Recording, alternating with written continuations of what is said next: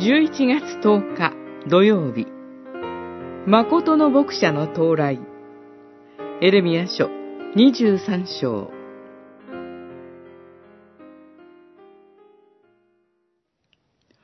私はダビデのために正しい若枝を起こす。王は治め、栄え、この国に正義と恵みの技を行う。彼の名は、主は我らの救いと呼ばれる。二十三章、五節、六節。神にとってご自分の民は羊の群れであり、地上には牧者たちが使わされて、群れを養う務めを負いました。その牧者たちとは、王、預言者、祭司という民の政治的宗教的指導者たちです。王国が神への信仰を失って滅びを招いたのには、この牧者たちの腐敗が大きく作用しています。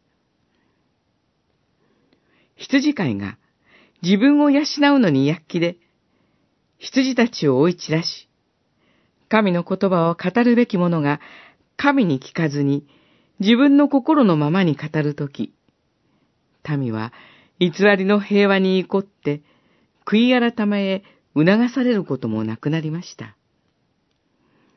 神の身旨を行う牧者たちがいないのを見て、神ご自身が牧者を立てると宣言されます。主は我らの救い、との名で呼ばれるその人は、ダビデの若枝として神の民を救い、平和をもって治めます。王も、祭司も、預言者も、神が備えた務めはどれも重くて、罪ある人間には耐えきれない職務です。牧者たちの腐敗は歴史の中で繰り返され、しばしば改革が求められました。それをご存知の神は、誠の牧者を地上にお使わしくださいました。イエス・キリストこそ、民を治める唯一の牧者です。